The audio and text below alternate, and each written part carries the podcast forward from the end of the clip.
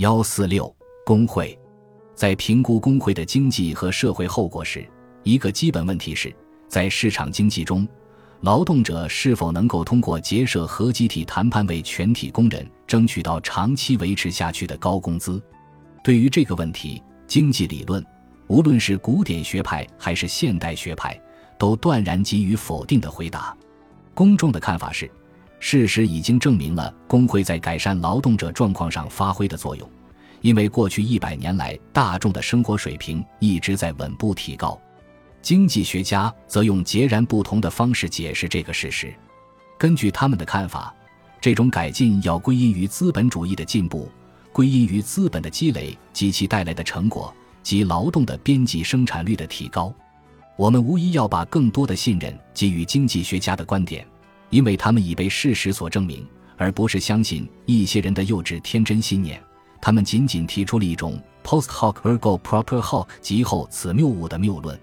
确实，这个基本问题被成百上千位把毕生的工作献给工会组织的可敬的劳工领袖完全误解了，也被许多把工会视为未来社会基础的杰出的慈善家彻底误解了。这种态度是错误的。工会制度发展成了破坏主义政策最重要的武器，这是资本主义时代的真正悲剧。社会主义的意识形态如此成功地掩盖了工会的性质和特征，使今天的人们难以理解工会是什么以及他在做些什么。人们仍然倾向于认为，工人社团的问题是个结社自由和罢工权利的问题。但是，是否应当赋予工人结社自由？或他们是否有权停工，即使这样做违反劳动合同，这在几十年前就已经不是问题了。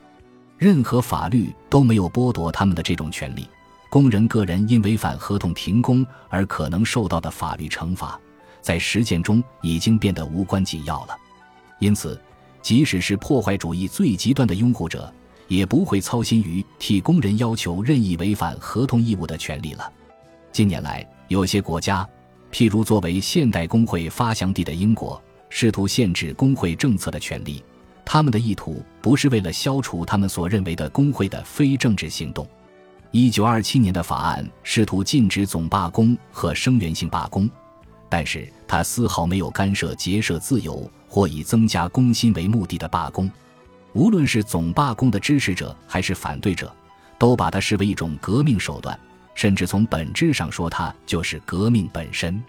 总罢工的要害在于，为了达到某种要求的目标，在一定程度上彻底瘫痪社会的经济生活。总罢工可以取得多大成功，可以由卡普政变来证明。他得到了合法军队和一大群非法武装支持，把政府赶出了首都。但是总罢工在几天之内就把他打败了。在这个事件中，总罢工的武器是被用来捍卫民主。然而，有组织的劳工的政治态度是否值得同情并不重要。事实是，在工会势力十分强大、能够发动总罢工的国家，掌握最高权力的并不是议会和由他支配的政府，而是工会。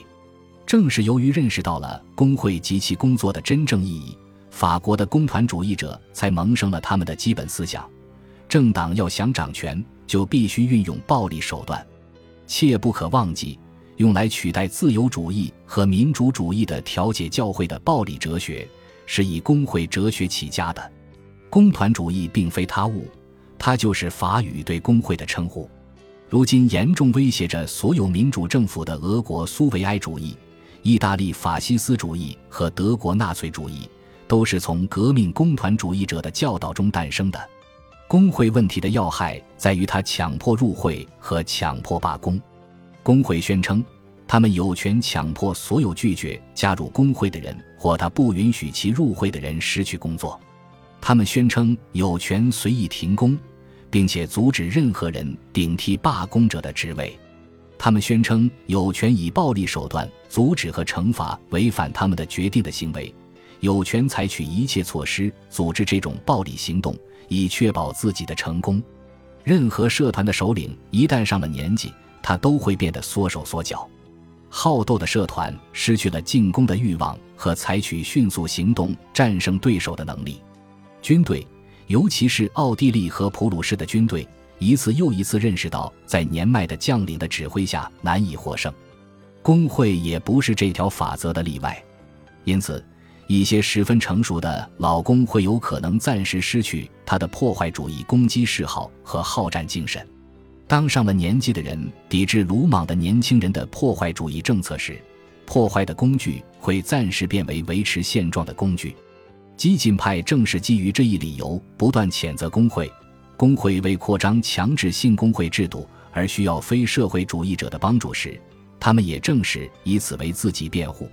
工会在破坏性战斗中的喘息总是短暂的。一次又一次赢得胜利的是那些鼓吹向资本主义社会制度发动不间断猛攻的人。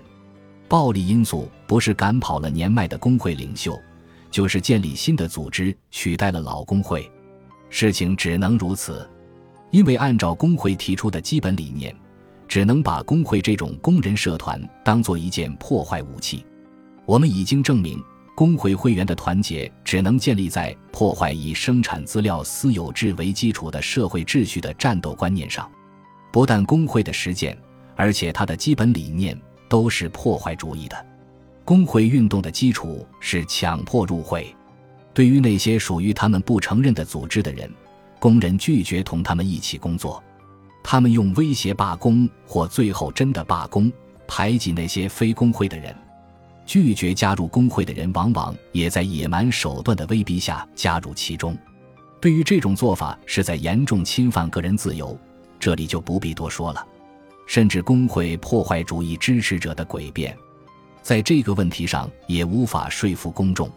对非工会工人施暴的特别严重的事件被一再公之于众，这时甚至那些在别的事上大体站在破坏主义一边的报纸也发出了抗议之声。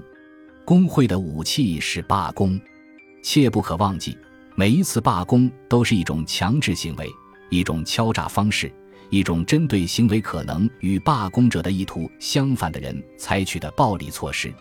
因为企业家若是能雇佣别人去干罢工者的工作，或是只有一部分工人参加罢工，罢工的目的也就失败了。工会权力的优势和劣势。事实上，取决于以原始的暴力对付破坏罢工者的权利。工人成功的保住了这种权利。我们这里不想讨论各国工会是如何确立这种权利的，只要指出一点就够了：过去几十年来，他在各国都得到了确立。这主要不是因为得到了法律的正式批准，而是因为他得到了政府和法律的默许。多年来。在欧洲各地，几乎已经不可能用雇佣罢工破坏者的方式去挫败罢工。有很长一段时间，至少能够避免铁路、供电、供水行业以及最重要的城市食品供应行业的罢工。如今，破坏主义在这些地方也终于得手了。没有人会严肃反驳工会的破坏主义作用。迄今为止，从来没有一种工资理论可以使人推断。工会组织能够导致工人真实收入的长期增长。马克思显然不认为工会对工资有任何作用。在一八六五年对国际总委员会的演说中，马克思试图说服他的同志与工会采取统一行动。他的开场白暴露了他这样做的目的。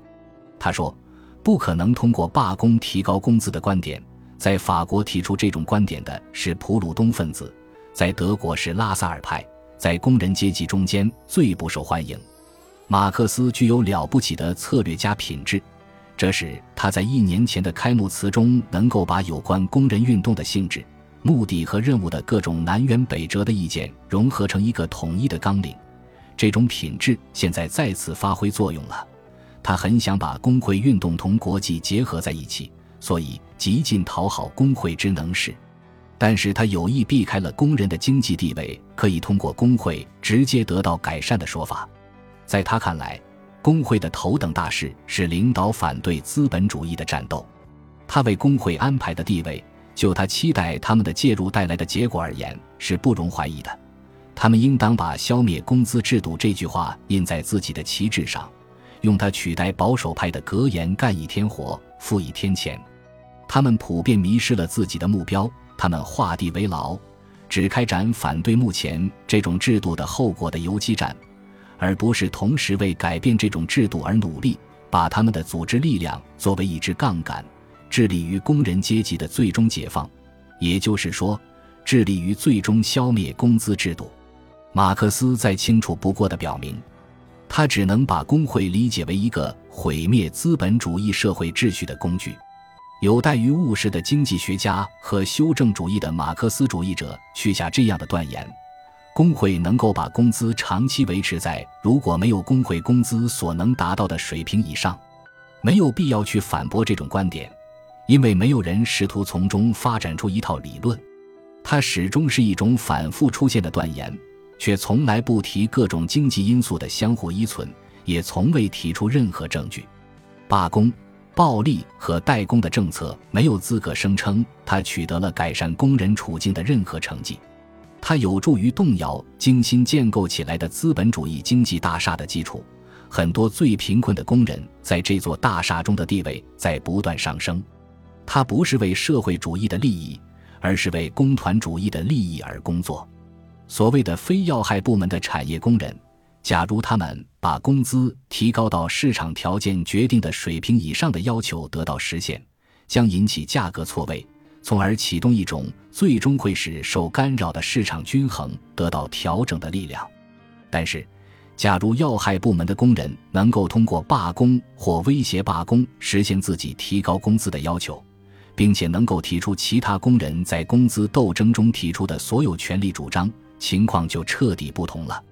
把这些工人称为事实上的垄断者是错误的，这里的问题已经超出了经济垄断的范畴。假如全体运输雇员举行罢工，并且阻止一切可能削弱其罢工意图的行动，他们就成了自己所控制的地区的绝对暴君。当然，也许有人会说，他们是在头脑清醒地运用自己的权利，然而这没有改变他们拥有这种权利的事实。如此一来，这个国家便只有两种人了：对生活至关重要的生产部门的工会会员和没有任何权利的其他所有人。于是，我们陷入了不可缺少的工人用暴力统治手段主宰其他所有的阶层的境地。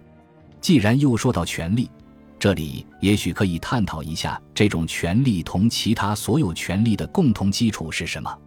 这些在工会中组织起来的工人所掌握的令今天的世界颤抖不已的权利，有着同任何时代任何暴君的权利一样的基础。它完全是人类的意识形态的产物。近二三十年来，它给人们带来的印象是，在工会中结成社团的工人，对于个人就像对于社会一样必要而有益。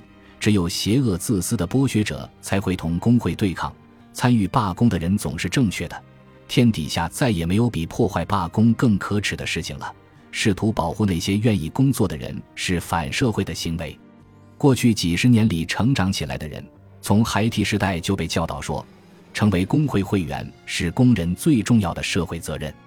罢工变成了一种神圣的行动，一种社会使命。工人社团的权利便是建立在这种意识形态上。假如他的社会效用理论被另一些有关工会作用的观点推翻，他就会归于破产。所以十分清楚，最强大的工会不得不有节制地运用自己的权利。如果他给社会造成过分的伤害，有可能使人们思考工会的性质和作用，从而导致他们反省和否定这种理论。